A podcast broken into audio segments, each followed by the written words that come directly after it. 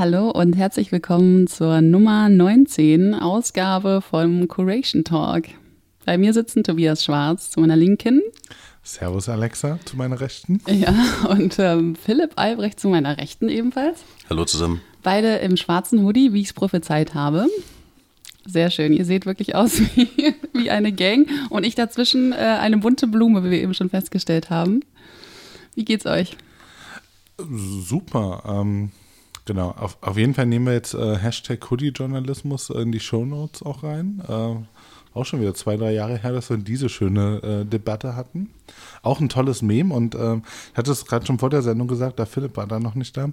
Wir haben mit äh, Was würde die DDR tun, äh, unser erstes eigenes Meme geschaffen. Ähm, da werde ich jetzt öfters drauf angesprochen.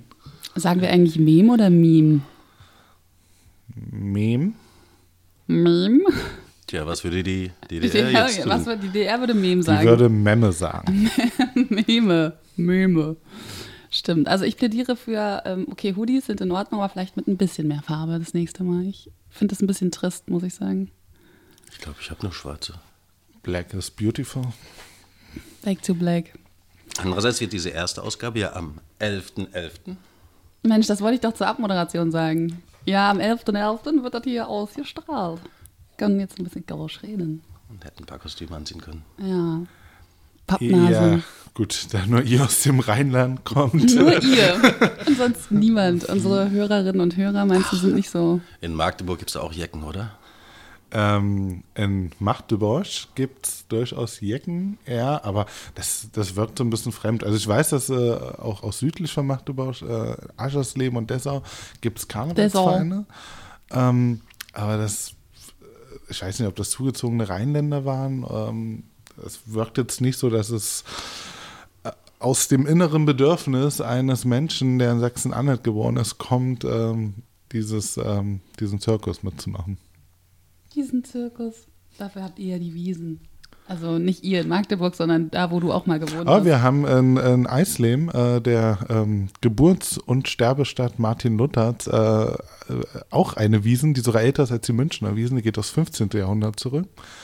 Ähm, soll auch ganz lustig sein. Habt ihr da nicht auch eine Rennstrecke? Die ist bei Oschersleben äh, nordwestlich von Magdeburg. Die ist aber auch erst vor ein paar Jahren gebaut worden und äh, ich habe da auch überhaupt keinen Bezug zu. Äh, Kulturell noch nicht so etabliert. Nee, in Oschersleben war ich als Kind immer früher, weil das, äh, da gab es eine ähm, ehemalige Aeroflot-Maschine, die zum Restaurant umgebaut wurde, schon zu DDR-Zeiten. Das war eigentlich ganz cool, im Flugzeug essen zu gehen. Das ist echt ziemlich cool. Wow. Geil, was würde die DDR tun? Das würde die DDR tun, die würde ein Restaurant in ein Flugzeug bauen. Jägerschnitzel, Crazy. ein gutes Jägerschnitzel ist das seines. Und Nudeln mit orangener Tomatensauce, die nichts mit Tomaten zu tun haben. Davon bin ich überzeugt. Dazu könnte ich jetzt viel sagen, aber ich lasse es mal. Ja, kulinarisch ähm. ist, ähm, ich glaube, wir können Kartoffeln ganz gut verarbeiten und lose Wurst in der Altmark ist auch was. Ja. Das wow, ist Ich bin Feines. so froh, dass ich nicht dort geboren bin. Wow, und das, das, das wird ein historisches Dokument. Zum ersten Mal hat jemand aus Leverkusen gesagt, ich bin froh, nicht woanders geboren worden zu sein. Nein, nein, nein, nein, nein. ich bin auch nicht froh, in Leverkusen geboren worden zu sein. Aber noch weniger gut wäre das, äh, wären diese Leben da, da, im Osten gewesen.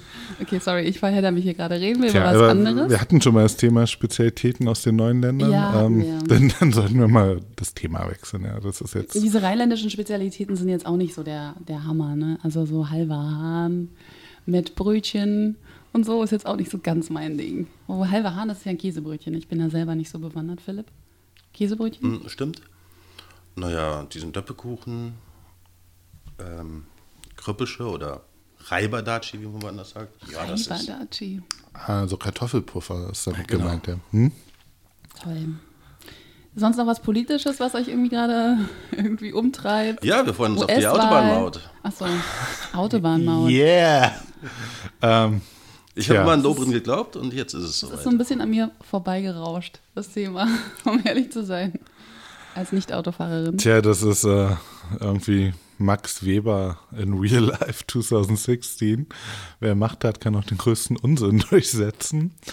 Ähm, Gratulation, CSU. Ja, weiß nicht, äh, hier in Berlin natürlich die Koalitionsverhandlungen für den Senat. Bezirksebene ist eigentlich ganz spannend, ähm, aber das ist jetzt vielleicht zu lokalpolitisch. Also äh. Friesheim-Kreuzberg hat noch äh, keine ähm, äh, Vorsitzende des Abgeordnetenhauses, da SPD und Linke die grüne Kandidatin nicht unterstützen. Aber und ich wohne ja in Friedrichshain, deshalb äh, kriege ich dieses, diesen sehr lustigen Showkampf damit. Ja. Ansonsten Koalitionsverhandlungen gehen geführt ganz gut voran. Ähm, Schön, wie die Presse sich über Sachen aufregt, die noch nicht verhandelt wurden. Das Nicht sieht man gerade bei der Verkehrspolitik. Ja. Also wenn man diesen Podcast hört, ist das schon alles durch, aber aktueller Stand. Nicht nur die Presse, meine Nachbarn haben sich auch schon sehr echauffiert, als Leute, die nach Berlin reinpendeln und dann ähm, in großer Sorge sind, dass sie auf einmal immense Parkgebühren zahlen müssen und so weiter. Tja, dazu gibt es ein sehr gutes Park-and-Ride-System, wie es zum Beispiel die Stadt München hat. Ja.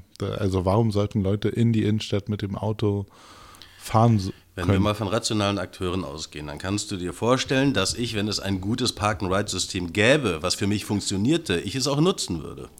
Äh, Gibt sich, keine Frage. Ähm, aber wenn man das unterbinden will, dann muss man halt mit solchen Systemen da auch eine Lösung für finden. Ja. Okay, also ihr wollt nicht über die US-Wahl reden, sondern lieber über Park. Ja, die wird einfach gelaufen sein, wenn die Sendung ausgestrahlt ist. Da ist es jetzt ein bisschen schwer, was zu sagen. Können Genauso wie der CSU-Parteitag, auf den ich mich natürlich auch ganz besonders freue. Aber auch da werden die entsprechenden Schlagzeilen dann, denke ich schon, ähm, Genau, ich als Grüner freue mich natürlich auf die super Urwahl, die wir zurzeit machen.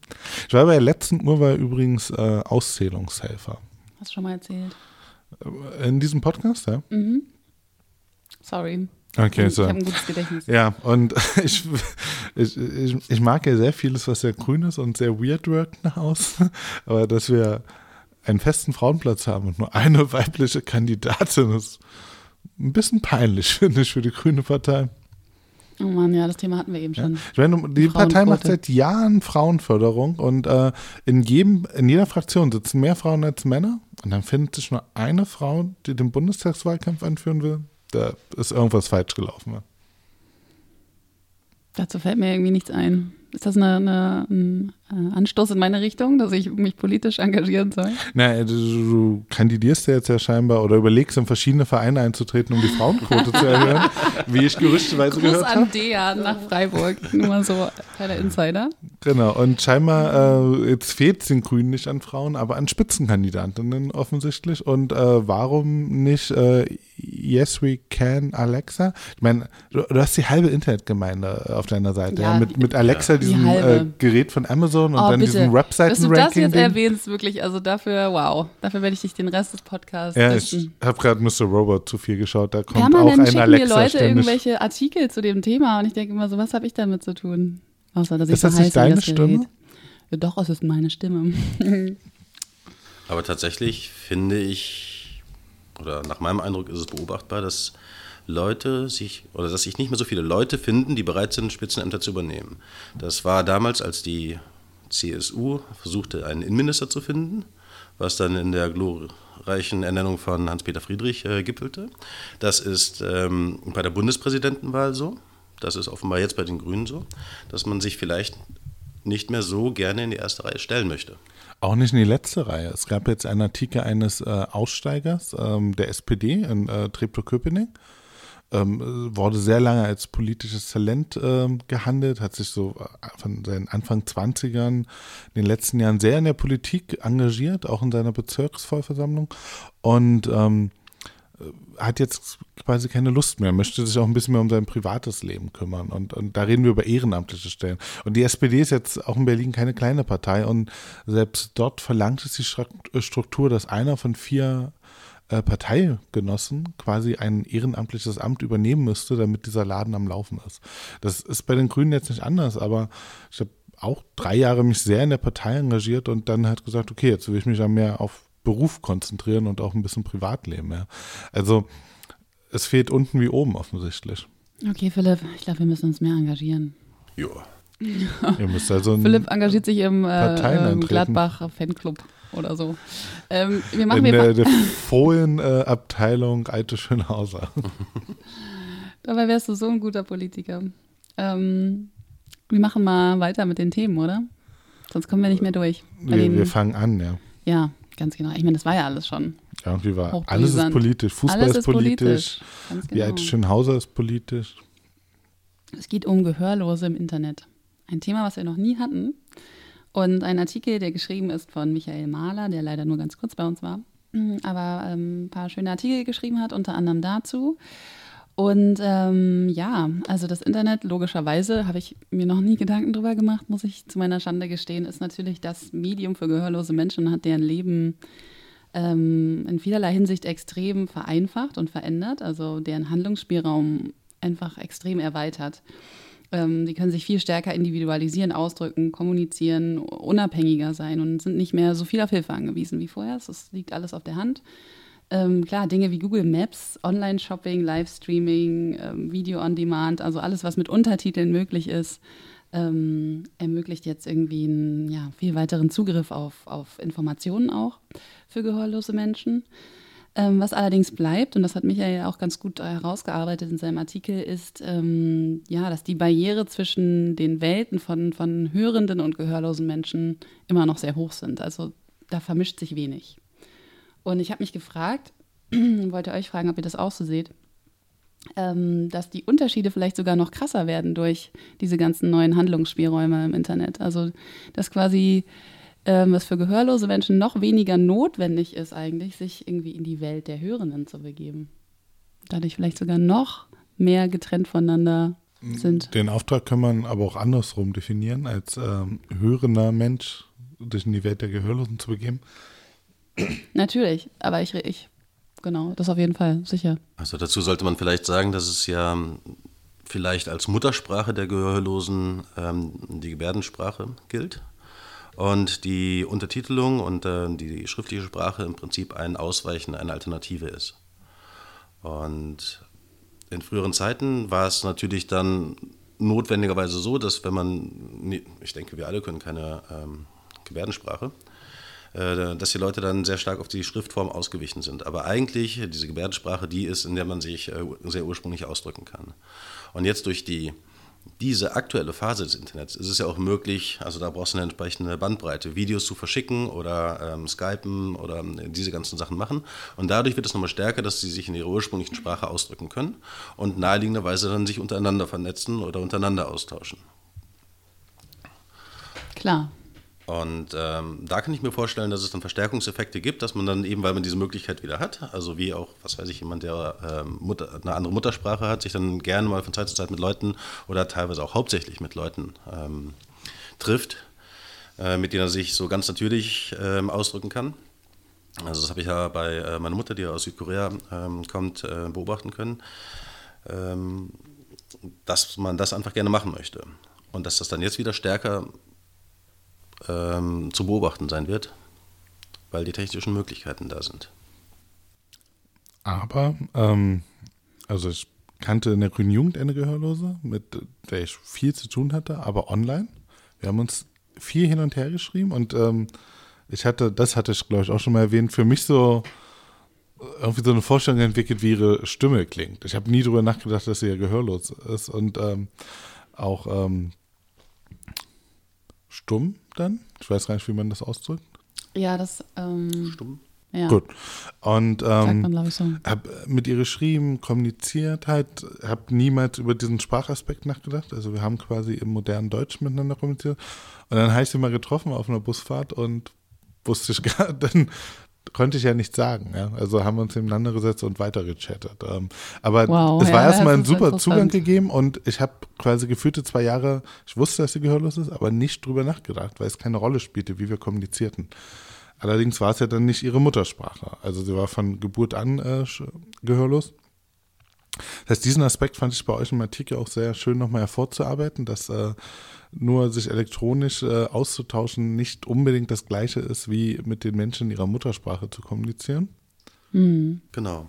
Wenn man jetzt ein bisschen genau hinschaut, also wenn man einfach sagt, die Gehörlosen, dann ähm, könnte man sagen, naja, das äh, funktioniert mit dem Schriftlichen. Aber wenn man es ein bisschen ausdifferenziert, dann gibt es ja einfach wie überall anders auch Leute mit unterschiedlichen Sprachtalenten. Das heißt Leute, die zum Beispiel sehr ähm, leicht dann in der schriftliche Kommunikation ausweichen können. Und es gibt vermutlich auch diejenigen, die sich da sehr, sehr schwer tun. Ja, klar. Man kann das halt echt nicht irgendwie pauschal irgendwie ähm, ausdrücken. Ich, ich kann mir nur vorstellen, dass wenn man mh, mm, eben diese Möglichkeiten der, der, der schriftlichen Ausdrucksweise hat, und also manche Gehörlosen können ja auch ein bisschen sprechen, ne? sind ja nicht alle stumm, manche können ja ein bisschen sich auch ausdrücken, ähm, dass man dann diese Fähigkeit gar nicht mehr so versucht weiter zu verfolgen, weil es eben auch anders geht.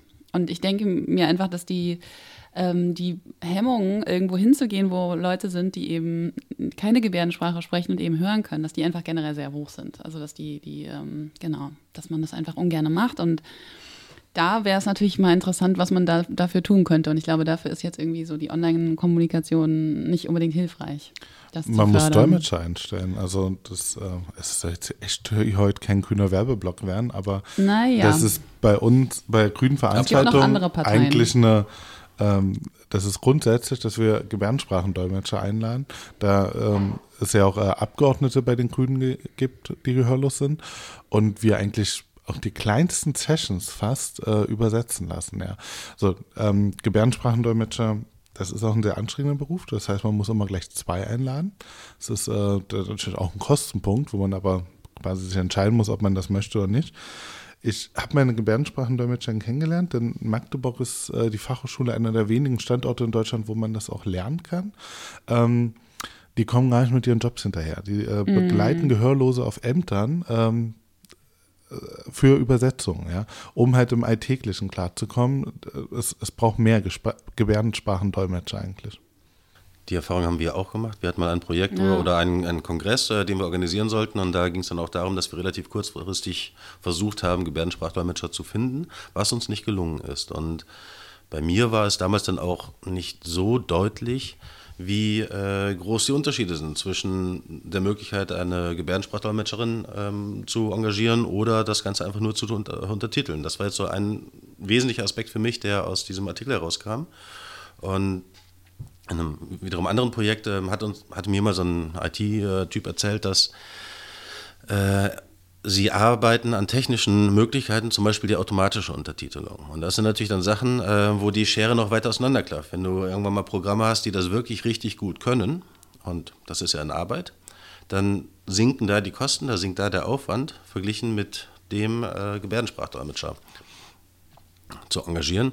Und da könnte die Schere nochmal weiter aufgehen. Das wird sie wahrscheinlich auch. Also YouTube bietet es ja schon an, äh, vor allem für die englische Sprache, das automatische Untertitelung, dass man so ein Transkript des, der Videos bekommt. Funktioniert manchmal gut, manchmal schlecht, im Deutschen eigentlich so gut wie gar nicht, ja. Aber das ist wahrscheinlich die, die Richtung, wo es hingeht, ja.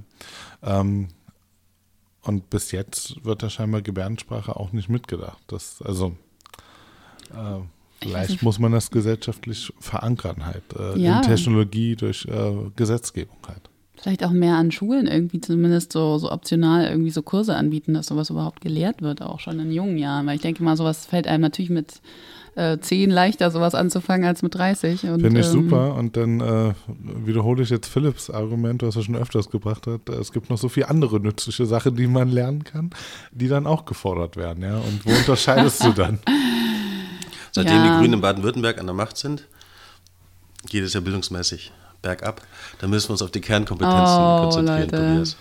Ja, die baden-württembergischen Grünen, äh, leider verwandt und verschwägert mit den Berliner Grünen, äh, sind schon eine andere Partei. Oh, oh, oh. Okay, wir machen weiter, bevor wir uns hier wieder weiter verstricken. Das ist heute. Gut, aber schönes Thema, dass ihr es ja, gebracht ich habt. Auch. Ich finde es auch ähm, total gut. Wir hatten äh, das äh, Thema auch mal, allerdings aus der Richtung Barrierefreiheit vor, vor zwei Jahren. Und äh, den sehr schönen Effekt, den ich aber unserer Redaktion äh, gesehen habe, ähm, ich habe erstmal quasi alle verdonnert, sich mit der Sprache auseinanderzusetzen. Mm. Wie mhm. schreiben wir über Menschen mit Behinderungen eigentlich? Welche Wortwahl treffen wir? Und das hatte durchaus Wirkung. Also wenn wir heute so ein Thema haben, dann äh, weiß ich, werden immer noch diese Links rumgereicht, damit man sensibler über diese Themen schreibt. Oh ja, ja, aber das ist ja, da muss ich jetzt ganz kurz noch sagen, weil das hatten wir natürlich auch, die Frage, ob man taub sagen darf oder nicht oder gehörlos. Und ähm, ich habe es dann tatsächlich absichtlich in meinem Facebook-Posting eingebaut, weil wir davor so viel darüber diskutiert haben und anscheinend es Leute gibt, die sagen, taub ist in Ordnung, ähm, stumm sollte man nicht sagen, ne? oder taubstumm sollte man nicht sagen, genau. Und ähm, weil ich irgendwie nämlich genau darauf hin, hinaus wollte, dass Leute sich daran an ähm, aufhängen und irgendwie vielleicht dazu was sagen. Und das kam dann auch so. Es gab dann noch ein paar Kommentare dazu. Und äh, das finde ich schon interessant irgendwie, so diese Frage, wer, also wer legt das jetzt fest? Äh, weil ich immer das Gefühl, also so da den Eindruck hatte, dass das nicht die Betroffenen sind, sondern irgendwie eher Leute von außen, die sagen, taub ist nicht gut. Also politische Korrektheit, das definieren wir Friedrichshain Kreuzberger, glaube ich. Ja, ja ich habe mich genau. neulich erwischt, eine Freundin aus München hat mich besucht, die immer von den Flüchtlingen gesprochen hat und ich habe sie jedes Mal korrigiert. Geflüchtete. Zufluchtssuchender. Und irgendwann dachte ich, Gott, nervig. Also es gibt ja die Seite. Zufluchtssuchender ist aber auch wirklich so sehr umständlich. Das ist so ein umständliches Wort wieder. Es gibt auch die Seite leitmedien.de, die ja so ein Glossar hat, welche Begriffe in Ordnung sind, welche alternativen Formulierungen man wählen kann. Und äh, die, was ich sehr plausibel finde, ist aus der Perspektive dann eben oder ähm, gemeinsam mit den Leuten gemacht haben, über die gesprochen wird. Und ich finde, denen kann man ja schon ein wenig zuhören. Also die Diskussion hatten wir jetzt auch genau. gerade bei äh, Oettinger. Und da ist auch die Frage, ob Leute sich vorschreiben lassen von denen, über die sie sprechen, wie sie, welche Wortwahl sie zu nehmen haben oder nicht. Also das ist ja eine Diskussion, die äh, ja, ja, ich weiß, weltweit das wird Ja, aber da, da gab es ja einen sehr guten Blogartikel und es tut mir jetzt leid für die Bloggerin, dass ich die URL ihres Blogs nicht im Kopf habe, aber ich packe es in die Show Notes die genau darauf hingewiesen hat, warum dieses, wenn auch politische Korrektheit zu fordern nervt, warum es wichtig ist. Ja. Denn wir greifen quasi den gefühlten alten weißen Mann in seiner Deutungshoheit an, ähm, indem wir einfach sagen, nee, da gibt es noch eine andere Welt und ständig dran erinnern, äh, dass alles wesentlich diverser ist und nicht den wenigen Leuten, die Zugang halt zu großen Medien haben, das Wording überlassen und äh, den Rahmen, in dem wir äh, denken und äh, diskutieren dürfen, sondern dass auch das aufgebrochen wird. Das war ein sehr ja. schöner Artikel. Ja, finde ich, schickt den auf jeden Fall mal rum oder packt den in die Show Notes, den möchte ich auch gerne lesen. Ich bin ja auch total für, für Sensibilität bei Sprache. Ich, ich ähm, weigere mich nur irgendwie dann immer dann trotzdem dieses eine Muster irgendwie vorgesetzt zu bekommen, was dann irgendwie auch wieder sehr unflexibel ist, meiner Ansicht nach.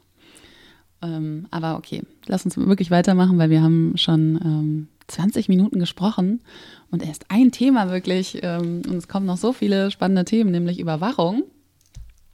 Yay! Und wieder zehn Hörer weg. und wieder zehn Hörer und Hörerinnen. Und Hörer, Hörende. Hörende. ähm, ja, Okay, jetzt habe ich kurz den Faden verloren. Also zehn Hörende weg. Trotzdem geht es um Überwachung. Noch besser Überwachungskapitalismus. Das ist wirklich ein großartiger Begriff auch. Ähm, der Preis der Verknüpfung vom Überwachungskapitalismus von Nick Coldry. Ähm, bei Netzpiloten erschienen der Artikel.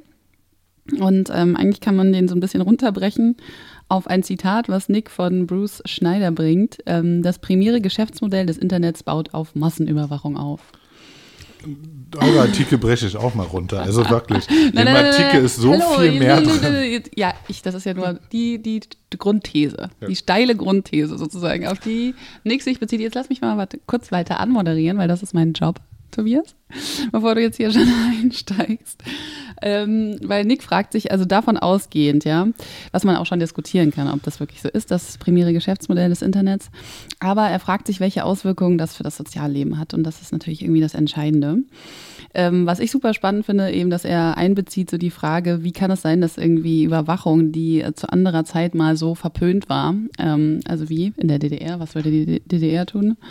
ähm, ja, jetzt mittlerweile irgendwie nicht nur akzeptiert ist, sondern auch schon positiv, also richtig gehend positiv ähm, bewertet wird. Und er ähm, bringt halt die Erklärung, ähm, dass die meisten Menschen oder wir auch inklusive Überwachung nicht in ihrer Gesamtheit erfassen, sondern so als notwendiges Mittel eben mittlerweile sehen. Und uns das auch so suggeriert wird, dass wir das halt brauchen, so ein bisschen Überwachung, ähm, ja, um etwas vermeintlich Besseres, Größeres irgendwie damit erreichen zu können, wie irgendwie bessere Gesundheit, mehr Sicherheit, ähm, aber auch Bequemlichkeit natürlich, ja, weil Daten sammeln natürlich uns auch viele, viele Dinge irgendwie im Alltag erleichtert.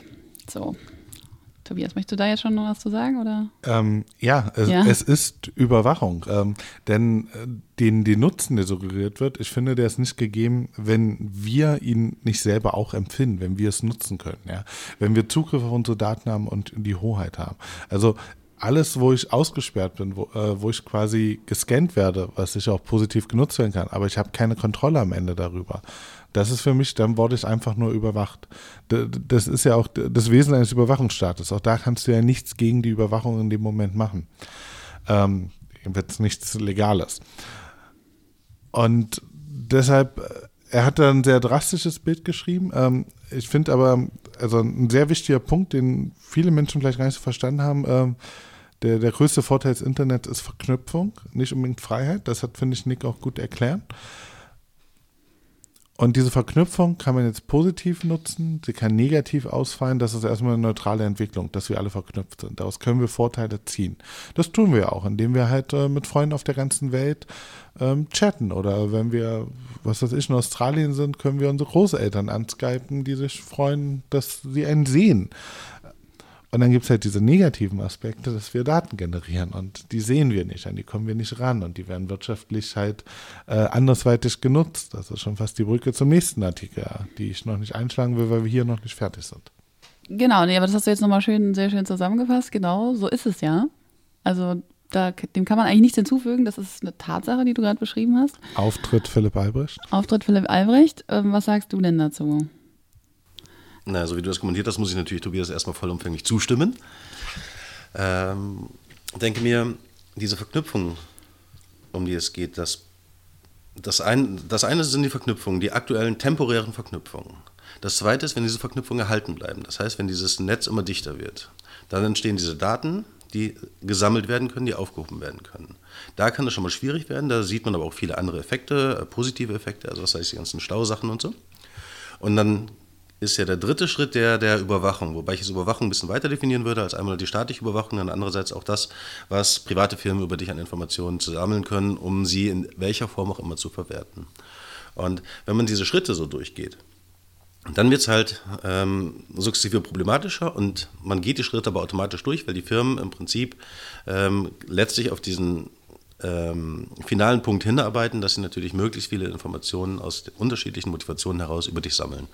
Und das ist halt das Schwierige, denn an sich mit den Daten, ähm, wenn wir anonymisierte Daten nehmen, auch massenhaft anonymisierte Daten, dann glaube ich schon, dass wir da äh, auch individuell, indirekt sehr stark davon profitieren können.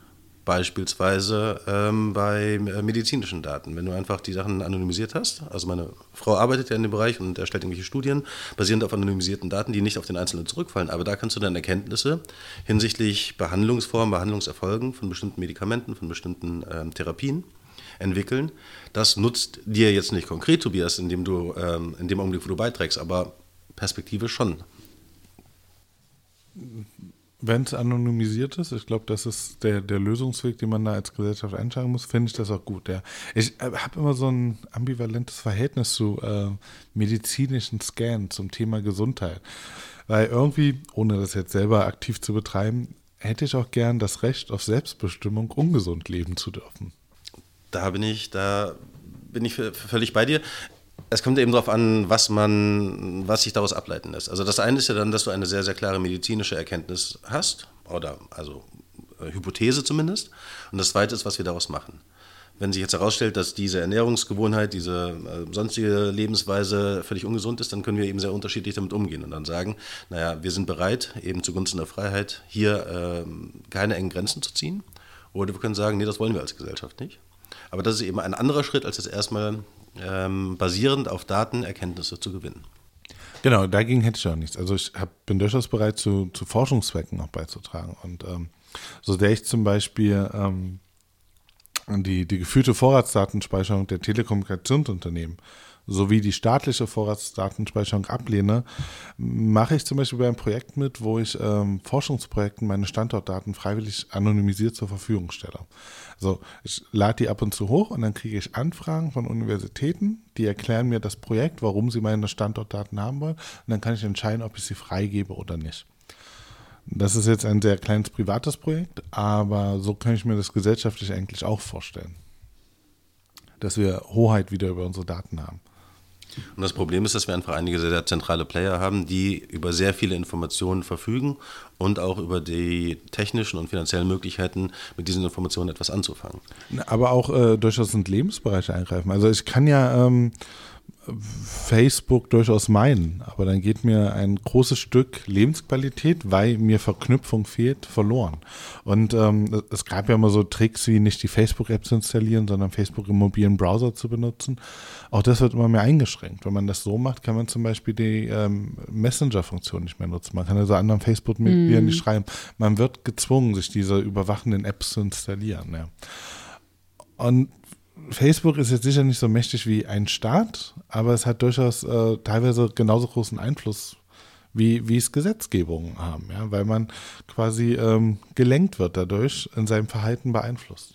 Naja, und dadurch, dass diese Informationen einfach bei Facebook liegen, sind einige Staaten auch in der Lage, auf diese Informationen zuzugreifen. Also generell, wenn irgendwo ähm, Daten liegen, wir haben doch gerade ähm, diese diesen Bericht im NDR, wo es darum ging, dass irgendeine Browser-Erweiterung so viele ähm, Informationen gesammelt hat, dass man sehr detaillierte Rückschlüsse auf einige Leute ähm, ziehen kann. Äh, Politiker, Journalisten waren da darunter. Und jetzt, egal wer diese Informationen hat, man kann das hacken, jemand anders kann darauf zugreifen und dann wird es spätestens, dann wird es problematisch. Selbst wenn Facebook selbst oder Google oder wer auch immer äh, nur hehre Ziele verfolgen würde, besteht dieses Risiko real und das findet eben auch einfach statt.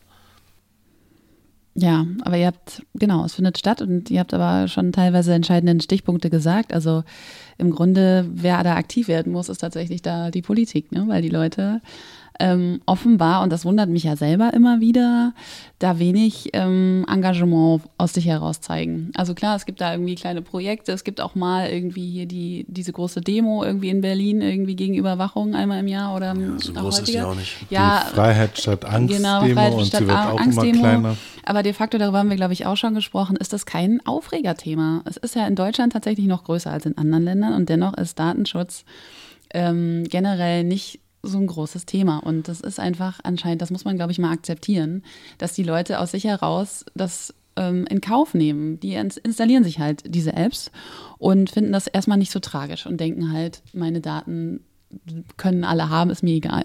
Oder mir ist das, ich nehme es in Kauf oder denken gar nicht drüber nach. Und deswegen, es ist ja genau die Aufgabe von Politik, dann solche Dinge, die viele Menschen vielleicht jetzt in ihrem Alltag nicht erfassen können, äh, dennoch mitzubedenken und da dann ähm, Wege zu schaffen. Ähm, da muss nicht doch. Neues gedacht werden. Äh, es gibt einfach Gesetze, die bestimmte Aspekte schützen. Das sind in Deutschland unter anderem die Grundrechte. Das heißt, ja. dieser Deal, Verknüpfung, nur wenn ich ähm, wirtschaftlich überwacht werde, diesen Deal kann eigentlich nie jemand, den kann keiner anbieten. Dazu haben wir Gesetze und die müssen eigentlich nur eingehalten werden. Den Datenschutz kann man teilweise als veraltet. Gut, werden sie aber ja offenbar nicht.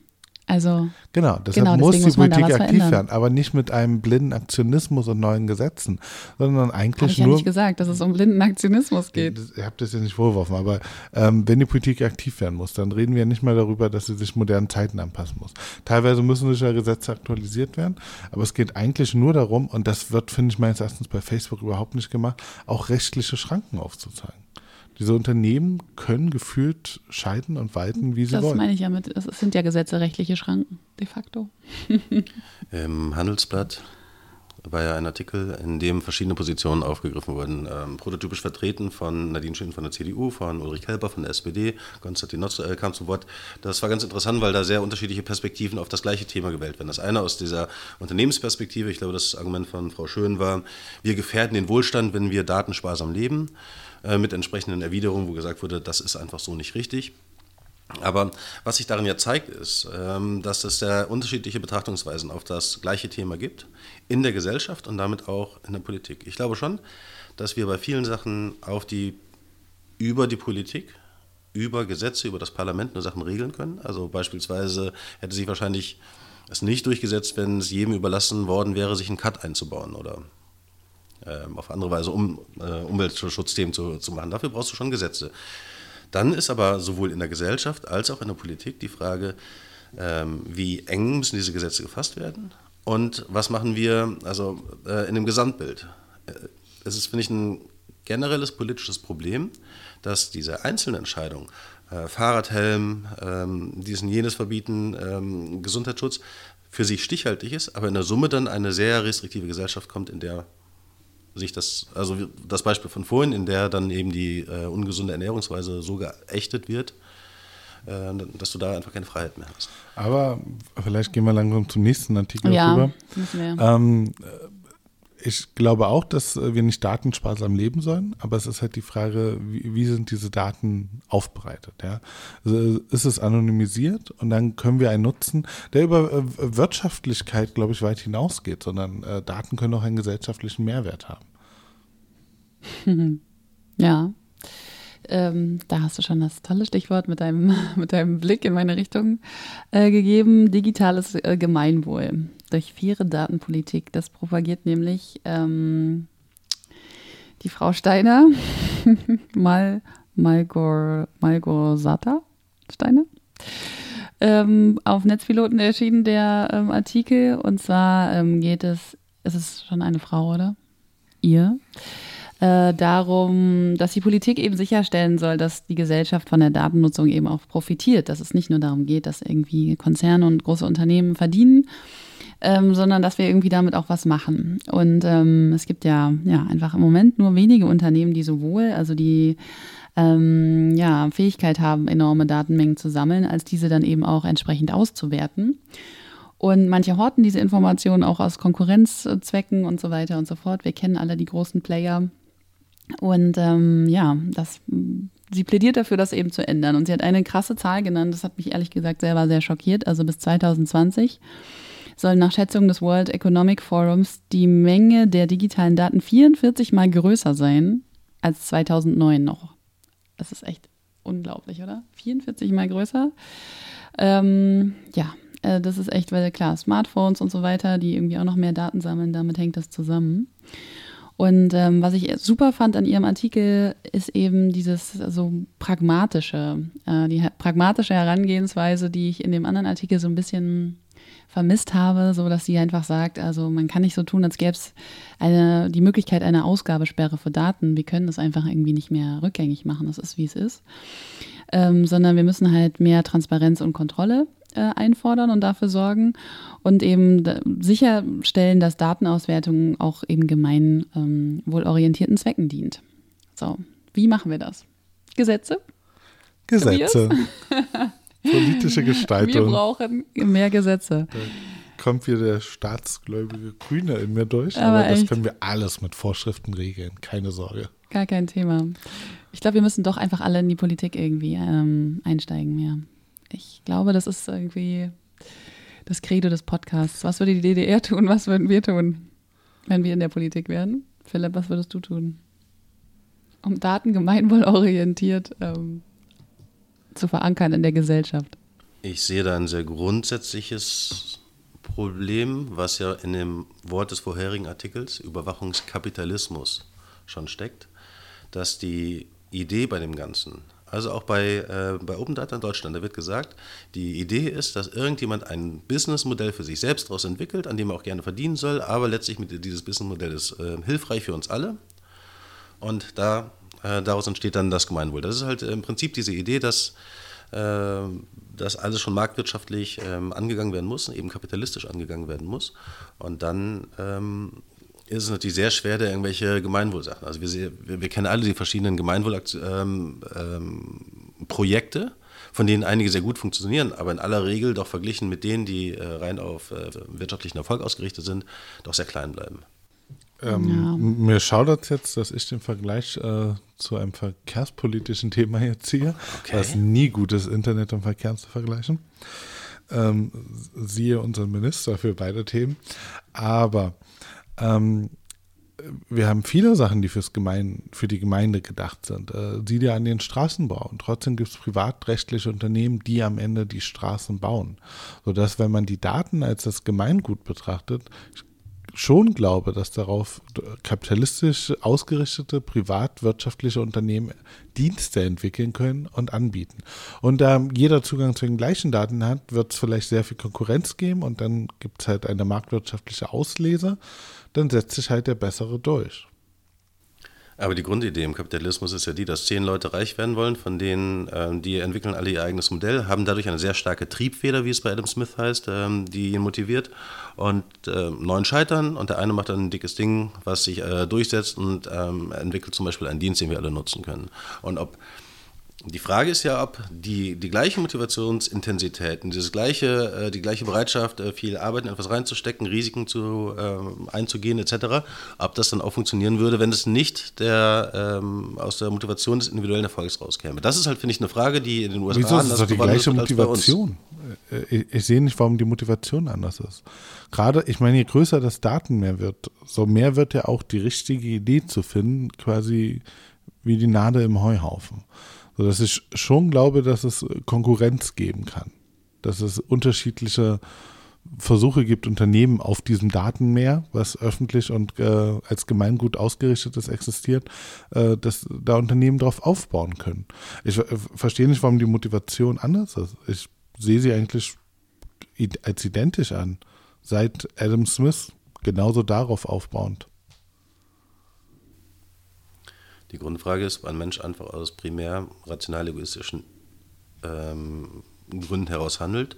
Und wenn man sich dieser Meinung anschließt, die es eben seitdem vor allem in den englischsprachigen äh, Gegenden gibt, dann kommst du viel stärker dahin, dass diese Geschäftsmodelle entwickelt werden. Aber das tut es auch weiterhin. Nur die, äh, die, die, die Daten, die von der Bevölkerung produziert werden, die werden erstmal als Gemeingut betrachtet. Das ist quasi äh, eine Ressource, eine öffentliche Ressource, auf die jeder zugreifen darf und darauf mit seiner eigenen Motivation ein Geschäft entwickeln kann.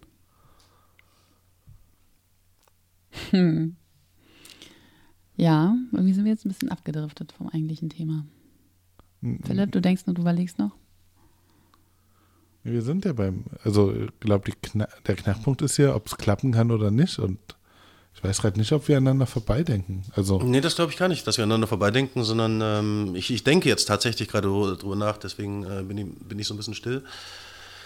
Ähm, weil es auch etwas ist, worüber ich schon mal nachgedacht habe, mir eben keine abschließende oder auch keine temporäre Meinung gebildet habe. Ähm, weil ich mich einfach in diesem Businessbereich nicht auskenne. Also warum äh, funktioniert das? Oder was sind dann die, die, Gründe, das wird ja auch hoch und runter diskutiert, warum viele Sachen äh, aus den USA kommen zum jetzigen Zeitpunkt. Das wird ja auch nicht ewig so sein. Aber warum sind die aktuellen ähm, datenverarbeitenden äh, erfolgreichen Unternehmen alle in den USA angesiedelt. Und ich denke, das kann, kann man mit irgendwelchen äh, steuerlichen, rechtlichen ähm, äh, oder Gesetzesgründen ähm, könnte man damit argumentieren. Das kann aber einfach daran liegen, dass dort eine andere Herangehensweise. Ja, das ist ein Aspekt, aber es gibt wirklich sehr viele Gründe. Ähm, zum einen, du hast einen riesengroßen einheitlichen Markt, der nicht durch Sprachbarrieren oder Zollgrenzen ähm, gegrenzt ist. Und das schon seit äh, ja, über 100 Jahren oder nehmen wir mein, allein mal die letzten 70 Jahre. Das hatte Europa lange nicht. Äh, genauso Asien nicht. Ähm, das heißt, Vorteil USA. Zweiter Vorteil, sowas wie das Silicon Valley, was aber auch nicht über Nacht entstanden ist. Also die Ursprünge gehen auf 1951 zurück. Ja. Ähm, das braucht Zeit, das hat sich entwickelt. Und jetzt ernten sie die Früchte dieser technologischen Entwicklung von über 60 Jahren. Das fehlt halt woanders. Ich würde es nicht allein auf eine andere Denkweise in der Wirtschaft, was ein wichtiger Punkt ist, keine Frage, aber darauf würde ich das nicht reduzieren. Es gibt so viele Faktoren, die dafür sprechen, dass das amerikanische Wirtschaftssystem zurzeit eines der stärksten ist. Und, und auch hier. Make also, America great again. Naja, schaut euch die Börse an. Ähm, jetzt mal im Idealfall und äh, Wirtschaftskriminalität ausgeblendet. Alle Informationen, mit denen man handelt, müssen öffentlich sein. Sie müssen zugänglich sein. So ist dann die Frage, wie liest man diese Informationen? Und genauso ist es, wenn die Daten öffentlich sind. Wie nutzt man diese Daten, auf die erstmal jeder ein Anrecht hat, da wir als Bevölkerung sie alle produziert haben? Also ich glaube, ich glaube sehr, dass das kapitalistisches äh, Wirtschaftssystem ist. Also ähm, Digitalisierung ist für mich, äh, oder alles, was mit Digitalisierung zu tun hat, ist so urkapitalistisch in seinem Wesen, selbst Sharing Economy am Ende. Ähm, dass ich glaube, dass wenn man auch äh, Daten zum Gemeingut erklärt und äh, als solche Ressource gestaltet, für alle öffentlich zugänglich, äh, offen und frei, dass darauf auch noch kapitalistische Geschäftsmodelle entstehen können. Aber möchtest Aber- du das denn, dass alle deine Daten offen und frei zugänglich sind? Anonymisiert? Ja, dann sind wir beim Punkt, wo wir eben waren. Dann ziehe ich diesen Überwachungscharakter weg, indem es äh, einzelne Unternehmen so viel Macht haben. Ähm, vieles würde ich für die Forschung freigeben. Vieles ist auch ähm, gefühlt erstmal relativ egal, macht im Einzelnen betrachtet keinen Sinn. Ähm, was ich nicht möchte, ist, dass Daten mir zugeordnet werden können, dass Bewegungsprofile erstellt werden können, äh, mein Verhaltensmuster. Dann sind wir beim Überwachungsaspekt. Aber gewisse Daten äh, könnten ja zum Beispiel sehr auch in die Verkehrsplanung eingehen. Ähm, wie bin ich hierher gefahren? Ich habe zum Glück eine äh, direkte Verbindung, äh, nur eine von sehr vielen S-Bahnen und nur alle zehn Minuten von äh, S-Bahnhof Frankfurt Allee zum S-Bahnhof Pankow. Wenn das jetzt sehr viele Menschen machen, und diese Daten dann öffentlich werden, dann würde die Verkehrsplanung sehen, hm, wir sollten ja vielleicht mehr Direktverbindung machen. Wer weiß das zurzeit eigentlich nur? Google weiß das. Ähm, oder Apple weiß wahrscheinlich auch. Dass zum Beispiel in Google Maps so gut äh, Verkehrsplanung möglich ist, Routenplanung, wo auch Stau. Ist ja einfach nur, weil sie einfach messen, wie schnell bewegen sich ihre Smartphones in diesem Bereich. Das sind aber Daten, die meines Erachtens eigentlich eine Smart City, die Stadt für Das ihre stimmt, Planung ja. bekommen sollte. Ja, Und dann musst du aber auch ein, ein Umfeld schaffen, in dem die Stadt mit diesen Daten etwas machen kann. Also beispielsweise hat ja Berlin schon, glaube ich, länger diese Daten, wo Unfallschwerpunkte für Fahrradfahrer beispielsweise sind. Und offenbar hat es bisher aber nicht in einem aus meiner Perspektive ausreichenden Maße äh, dann dazu gereicht, dass man diese Probleme angeht. Ja, Stichwort Infrastruktur auch, oder? Also die haben sie wahrscheinlich einfach nicht. Das ist ja anscheinend das Problem auch, dass einfach viele das gar nicht auswerten können und damit was anfangen können. Äh, Wir, wir reden jetzt sehr über Idealfälle, ja, die teilweise erst einzelne globale Unternehmen auch so äh, in Realität umgewandelt haben. Und äh, sicher nicht die Berliner Verwaltung. Vollkommen klar. Hast du was gegen die Berliner Verwaltung? Überhaupt nicht. Piers? Wirklich. Ich Wenn weiß erstmal die nicht, Grünen mitregieren, das wird so gut in der Oh Mann, Verwaltung. können wir bitte jetzt nie wieder dieses Wort sagen? ich weiß Diese nicht Farbe? was die Berliner Verwaltung beruflich macht, aber äh, sie muss viel Zeit dafür übrig haben. Ähm, ich würde nur sagen, wir würden mit dem, wie es jetzt ist, keine angemessene Antwort darauf finden, was möglich wäre. Ja. Ähm, wir haben einfach nicht diesen Zustand, aber es ist sehr viel Potenzial dran. Und ich habe nichts dagegen, dass Daten öffentlich sind. Da bin ich dann wieder sehr bei äh, der äh, Bundestagsabgeordneten von der CDU, Nadine Schön. Ähm, es geht nur darum, dass es anonymisiert ist, dass kein Überwachungsoption äh, Option auftreten kann. Wie ist das denn technisch? Da kennst du dich besser aus als ich ähm, mit der Anonymisierung von Daten. Wie aufwendig ist das? Das ist sicher kein Kinderspiel für die großen Unternehmen, aber Ja. wenn, äh, sagen wir mal, eine grüne Ver Verbraucherschutzministerin das in ein Gesetz gibt, dann wird das schon gemacht werden am Ende. Wow. Wir haben ja auch Datenschutzbeauftragte, ein sehr schwaches System. Das ist, was würden die Grünen machen? Äh, dann, ähm, also das ist ja alles möglich. Ähm, äh, es ist nochmal, und ich mache im, im selben Podcast und zweiten Mal im verkehrspolitischen Vergleich, äh, die Einführung der Gurtpflicht in Deutschland. Ja? Der was Pflicht? Der Gurtpflicht im Auto, Gurt. Anschnallpflicht. Äh, Gurt. Entschuldigung, das ist der, der, der. Ossi-Akzent. Der Gurt. oh nein, da muss.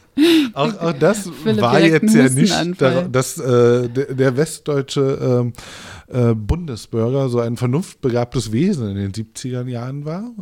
Nicht mal in dieser einzigen Sache wahrscheinlich, sondern das hat man halt äh, durchgesetzt aus rationalen Gründen, ohne halt jeden zu fragen. Okay, ähm, ohne jeden zu fragen. Vielleicht kriege ich da jetzt eine super Überleitung hin, weil vielleicht kriegen wir da noch was gebastelt zum Thema Ethik nämlich.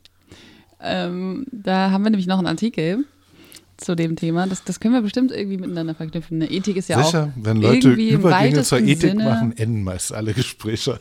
Ja, ja, jetzt haben wir wieder zehn Hörer und Hörerinnen verloren. Thema Ethik. Ähm, was, by the way, ein Thema ist, mit dem sich Politik digital demnächst mehr beschäftigen wird. Ich hoffe, wir bekommen euch da noch irgendwie interessiert. Oder vielleicht gibt es ja auch total viele Leute, die ethisch ähm, interessiert sind, wie zum Beispiel Philipp, der sich nämlich in seinem Studium damit beschäftigt hat, in seinem Philosophiestudium. Philipp hat sicher, kennt Ordner voller Leute, die sich mit Ethik beschäftigen. Ethik und Gurtpflicht, das waren so zwei Schwerpunkte meines Ethik und Gurtpflicht. intellektuellen Daseins. Wir hatten Gesellschaft tolle und Lesezirkel. Wo hast du studiert, Philipp? Im schönen Gießen an der Lahn. Nur angeschnallte Menschen. Alles Ethiker.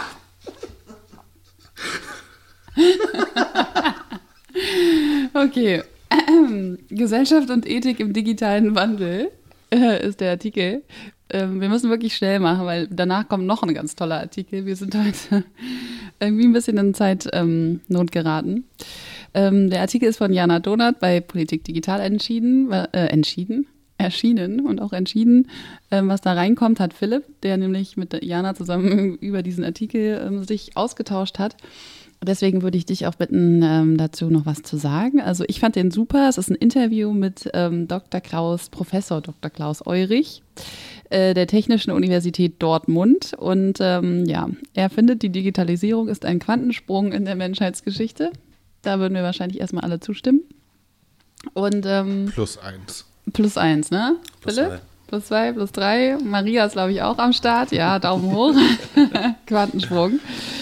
Ähm, und ich fand es irgendwie, also für dich, glaube ich, Tobias, ist das alles weniger spannend, weil für dich die Dinge alle so klar sind, aber für viele Leute glaube ich nicht, dass. Ähm, Nein, einfach, ich fand es gut, dass er so gesagt hat, dass ähm, der digitale Wandel aus ethischer Sicht viele Entwicklungslinien hat. Und es gibt nicht nur das eine oder andere, es gibt nicht nur, oh, das böse Internet und es gibt nicht nur, oh, es ist alles toll. Ähm, es ist eben ambivalent und ähm, das Internet vernetzt und verbindet. Ähm, andererseits gibt es Möglichkeiten oder Tendenzen der Entpersönlichung, verstärkten Individualisierung. Menschen sind, wie er sagt, auf groteske Weise mit ihren Geräten verschmolzen. Auch das gibt es. Natürlich gibt es da Abhängigkeiten. Ähm, es werden da drin Sehnsüchte nach Begegnungen auch wieder sichtbar, dass Menschen mehr Kontakt eigentlich wollen, die vielleicht irgendwie sehr vereinsamt sind, also es wahrscheinlich auch schon vorher waren, bevor sie irgendwie mit ihren ähm, Geräten irgendwie online gegangen sind. Und ähm, er sagt eben, es gibt keine pauschale Aussage, das Internet en enthält einfach alles Helles und Dunkles.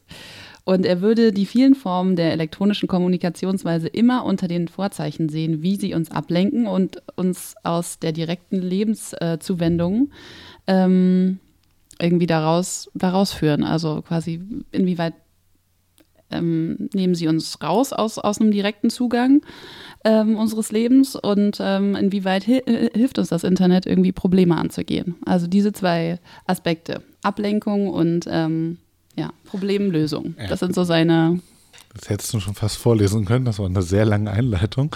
Äh, ich fand den Artikel Tobias. übrigens sehr gut. Ja, ist Ähm, gut. Die Leute sollen ja wissen, worum es geht. Schön, dass, äh, dass er auf diese Vielfalt an, an Einflüssen durch Digitalisierung hingewiesen hat, dass wir dafür nicht unbedingt gleich eine eigene Ja. Ethik entwickeln müssen, sondern ähm, er ist ja auch quasi den gedanklichen Gang von Kant gegangen und hat äh, da die heutige Welt betrachtet. Ähm, fand ich alles ganz gut. Äh, war Ist für dich halt nichts Neues. Das meinte ich. eben. für dich ist das nee, eben ma- so. ma- manches, manches ist schwer, äh, wenn man etwas, wenn man gewisse Erfahrungen nicht hat, ist es schwer nachzuvollziehen. Ich bin zum Beispiel, ähm, ich fühle mich nicht einsam. Und ich kann auch alleine in ein Restaurant gehen und essen. Das, das kann ich sehr genießen, dieses Alleinsein. Während ähm, ich Freunde habe, die nicht alleine essen können, die müssen immer in Kontakt sein. Und wenn sie meinen, oder sie glauben scheinbar so gesehen zu werden, wenn sie alleine essen, dann denken die anderen ja, man ist irgendwie einsam, während ich die schönsten Stunden mit mir allein haben kann. So vieldeutig das jetzt auch klingt. Und ich kann das aber auch gerne nutzen, äh, mit Freunden vielleicht gerade zu chatten, ja.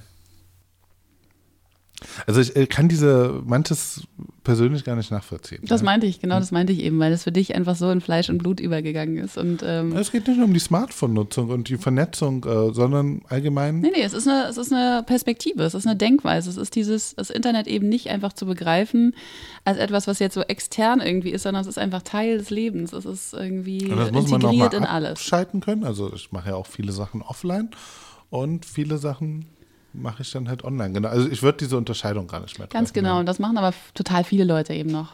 Und das ist auch eine Generationenfrage natürlich, aber ähm, Ah, das ist es auch, nie. Es auch. ist nie eine Oh, doch. Generationsfrage. Oh, Davon bin- na, Doch. Also dann komme ich jetzt mit meinem Erfahrungsschatz. Tobias. Es ist nie eine Es Generationssache. ist eine Es Generationssache. hat nichts mit dem Alter zu tun. Tobias, natürlich, die Leute, die reingeboren wurden in die Digitalisierung, natürlich haben die einen anderen Zugang. Das sind oft Ich bitte die dich. Das, ungebildetsten Menschen, was den Umgang mit digitalen Ich habe doch nicht von Produkten Bildung angeht. gesprochen. Na, Generationen. Ja, aber die, die jüngeren Leute haben oft das geringste technische Verständnis darüber, wie Digitalisierung funktioniert. Da sind die, ja, aber es- sie sind, es ist ihnen einfach ganz anders in die Wiege gelegt und in Fleisch und Blut übergegangen, dass sie eben diese Unterscheidung nicht mehr machen. Davon spreche ich ja. Dass die auch Barrieren haben und dass sie auch Medienkompetenz lernen müssen, ist keine Frage. Aber dennoch haben sie ein anderes Verständnis. Sie machen diese Unterscheidung nicht. Für sie gibt es nicht dieses Online, Offline in der digitalen Welt, sondern die Welt ist digital. Das ist ja immer so diese Frage. Äh, ne? Dass Leute immer sagen, in dieser digitalen Welt, als wäre das irgendwie so was Abstraktes, mit der wir eigentlich nichts zu tun haben, in der echten Welt. Und das haben halt junge Leute nicht. Philipp, jetzt als ähm, ähm, Podcast-Ältester hier, wie siehst du das? Ähm, also wir bei, bei Politik Digital versuchen wir zum, zum Beispiel nicht dieses Begriffspaar Internet und reale Welt aufzumachen. Diese Dichotomie, weil, weil das, was im Internet passiert, eben auch sehr real ist und sehr reale Konsequenzen hat, aber auch per se an sich real ist. Die Idee bei dem Artikel, um ein bisschen weiter äh, zurückzugehen, war ja, dass wir uns gefragt haben, äh, durch die Digitalisierung verändert sich vieles und was bedeutet das aus einer ethischen Perspektive heraus? Ein anderes Beispiel, als damals die, ich weiß nicht, ob ich das hier schon mal erzählt habe, als die ähm, Organspende aufkam, als die technische Möglichkeit der Organspende aufkam, ähm, stellten sich neue ethische Fragen, nämlich wer sollte aus welchen Gründen wo auf der Liste stehen, der Organempfänger. Das ist ja eine ethische Frage. Man muss überlegen, ist es, der, äh, ist es die Mutter, ist es das kleine Kind, ist es der alte Mann, ist es derjenige, der gesund gelebt hat? Und wie kann man äh, da eine Reihenfolge erstellen? Das war also ein, ein ethisches Problem, das durch eine technische Neuerung entstanden ist. Und Jan und ich haben uns gefragt, was ist jetzt mit der Digitalisierung? Also soweit wir überhaupt jetzt raustreten können aus dem Ganzen und es von außen betrachten. Aber ist es so, dass es im Rahmen der Ethik eine eigene, äh, im Rahmen der Digitalisierung eine eigene Ethik gibt? Oder ist es so, dass wir eine allgemeine Ethik haben, die dann ähm, sich genauso auf die Digitalisierung und das Internet äh, anwenden lässt oder runterbrechen lässt, wie auch auf andere Lebensbereiche?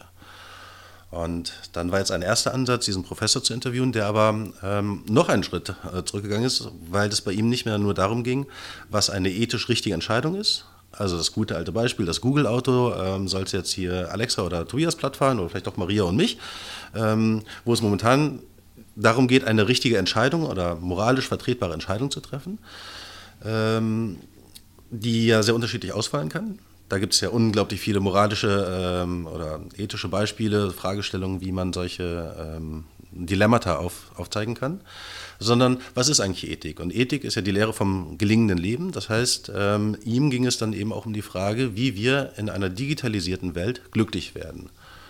Und auf diese Ebene ist er dann eingestiegen und sagte, dass dann einige von uns ähm, die Möglichkeit haben, zum Beispiel ihre Form der persönlichen Beziehungen via Internet mit den ihnen Nächsten ähm, auszuleben, ohne dann im in ihrem direkten Umfeld sich austauschen zu müssen. Dass du zum Beispiel beim Mittagessen dich einfach äh, mit deiner Familie über Skype austauschst oder über einen Messenger, anstatt dich dann mit irgendeinem Typen zu unterhalten, der neben dir sitzt.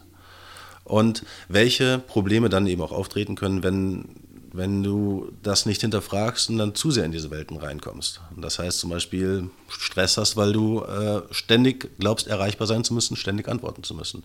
Und darauf hat er versucht, ein paar Antworten zu geben, was aber eben auch nur ein Teil von diesem Riesenfeld ist. Ich habe gerade gehört, dass wir nur noch zwei Minuten haben von unserer technischen Aufnahmeleitung. Na, wenn ihr ähm, das Thema noch öfters äh, lass uns da, haben genau. werdet, dann werden wir die Diskussion einfach fortführen. Ja. Genau, und wir hatten nämlich eigentlich auch noch ein tolles Thema, ähm, was wir eigentlich auch super da hätten dann anknüpfen können. Ähm, und da ging es um digitale Nachbarschaftsplattformen.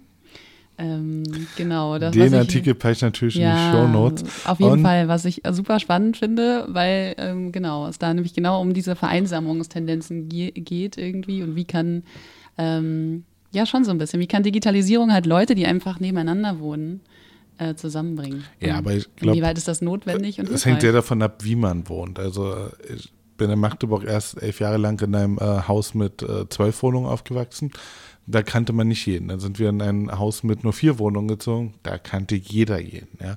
Und jetzt wohne ich äh, in einem Berliner Haus mit äh, Seitenflügel und Hinterhaus und ähm, ich kenne die Nachbarn von gegenüber.